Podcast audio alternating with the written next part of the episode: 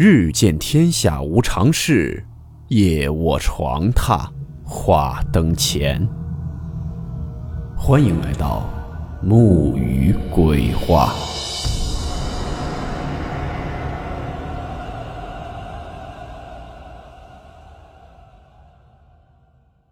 大家好，我是木鱼。今天的故事来自网友小星分享。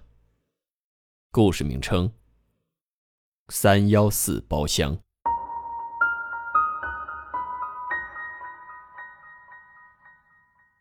温馨提示：本故事含有未经证实的内容和边缘化知识，部分内容超出普遍认知。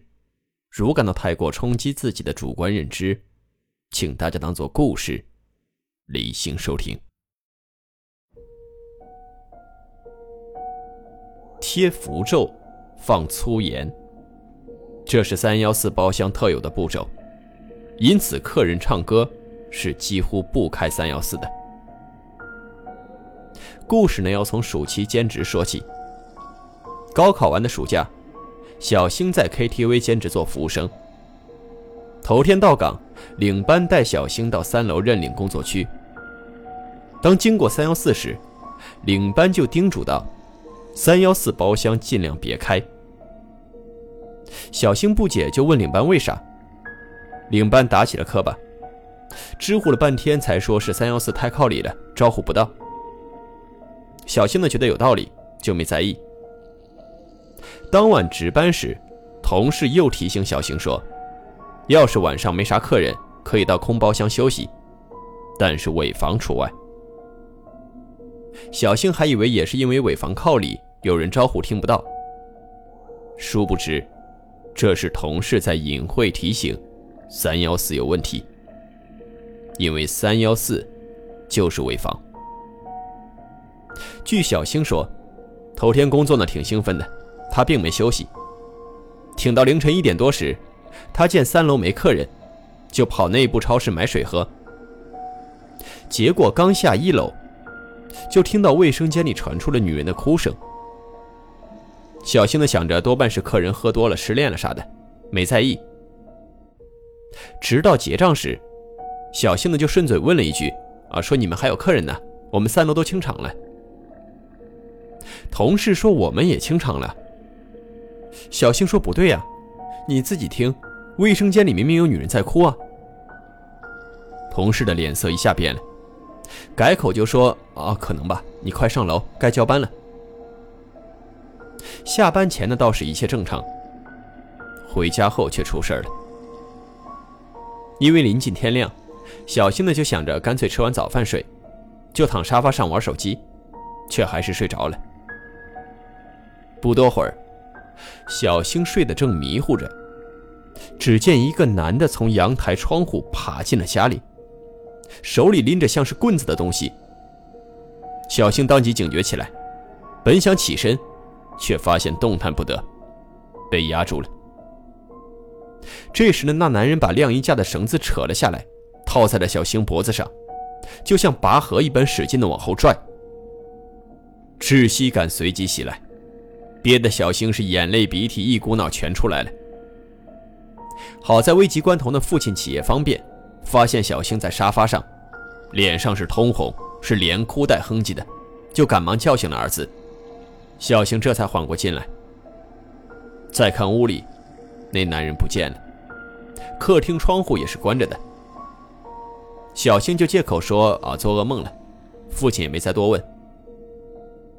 本以为事情到这儿就结束了，没想到，却发生了更为诡异的事儿。次日晚下雨了，店里没啥客人，于是吃完工作餐。小星和同事们在三楼玩牌打发时间。等到十一点时，同事就提议轮流值班，这样大伙都能休息。小星呢排在了第二位。当值完班轮到小星休息时，小星就想着反正也没客人，就不跟同事挤了，到尾房去睡。于是小星来到了三幺三包厢，伸手摸门后的开关，想着开小灯睡。结果却摸到了什么东西，毛茸茸的。把小星吓得把所有灯全打开了。一看这门后啥也没有，小星起了一身鸡皮疙瘩，转而去了三幺二包厢。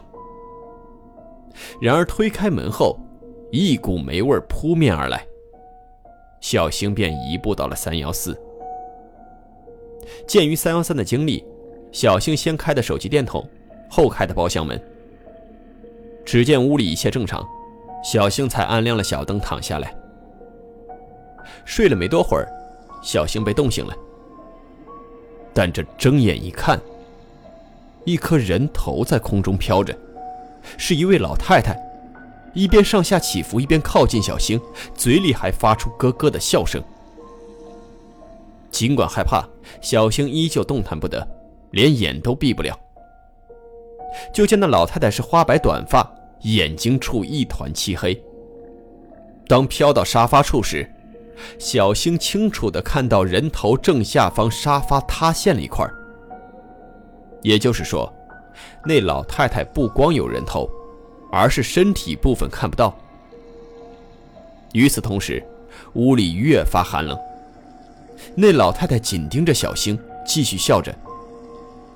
情急之下，小青一边拼死挣扎，一边默念起了六字真言。这一念不要紧，那老太太很气愤，黑着脸贴近小青。就快挨到一起时，包厢门被推开了，几乎是同一时间，老太太消失不见，小青则从沙发弹起来了。同事很诧异，就责备小星咋跑这儿睡觉来了，赶紧出来。这下小星觉出不对劲了。就问同事三幺四是不是出过什么事儿？结果同事支吾了半天，也没说出个所以然来，只是叮嘱小星在休息，别来这儿了。接下来又过了一晚，闭店时不知啥风把老板吹来了，将所有人聚在一楼开会，说是以后没客人，三楼就别留人了。说话间，就从三楼传来了一阵脚步声。就是那种皮鞋用力踩在瓷砖上发出的声音。要知道，开会前已经清完场了，三楼是没有人的。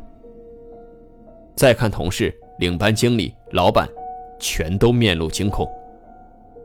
小星呢也起了辞职的念头。只是走归走，不能不清不楚吧。于是下班后，小星请同事吃饭，这才弄清了事情的原委。原来这家 KTV 的前身是一家夜场，场子里面很混乱，基本黄赌毒都有。听闻一楼女厕所曾自杀过一个女的，被发现时身体已经凉透了。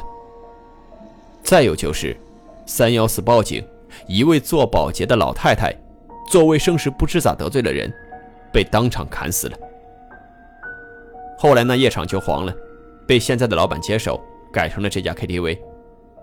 为了省钱呢，格局是能不变就不变，只将一楼改成了包厢。这之后，一楼女厕和三幺四包厢频繁怪事。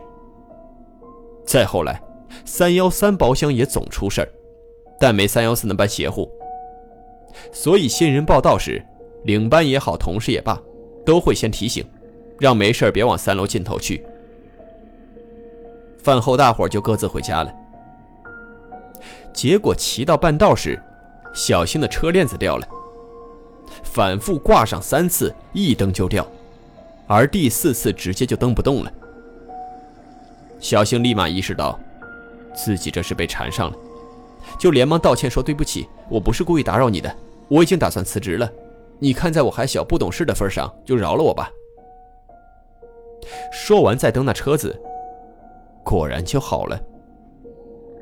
等其回家，小星果断发消息辞职了。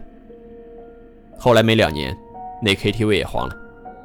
接下来又换过几任老板，却依旧做不起来。最终再没人敢接手，整栋大楼都荒废了。据小星说，这栋楼有一点很奇怪：一进大门，在大厅的正中央挂着一尊没有脸的太阳神雕像。尽管连换多任老板。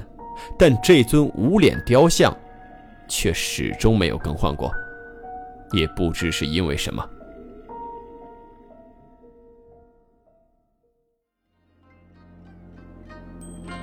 好了，我们今天的故事到此结束，祝你好梦，我们明晚见。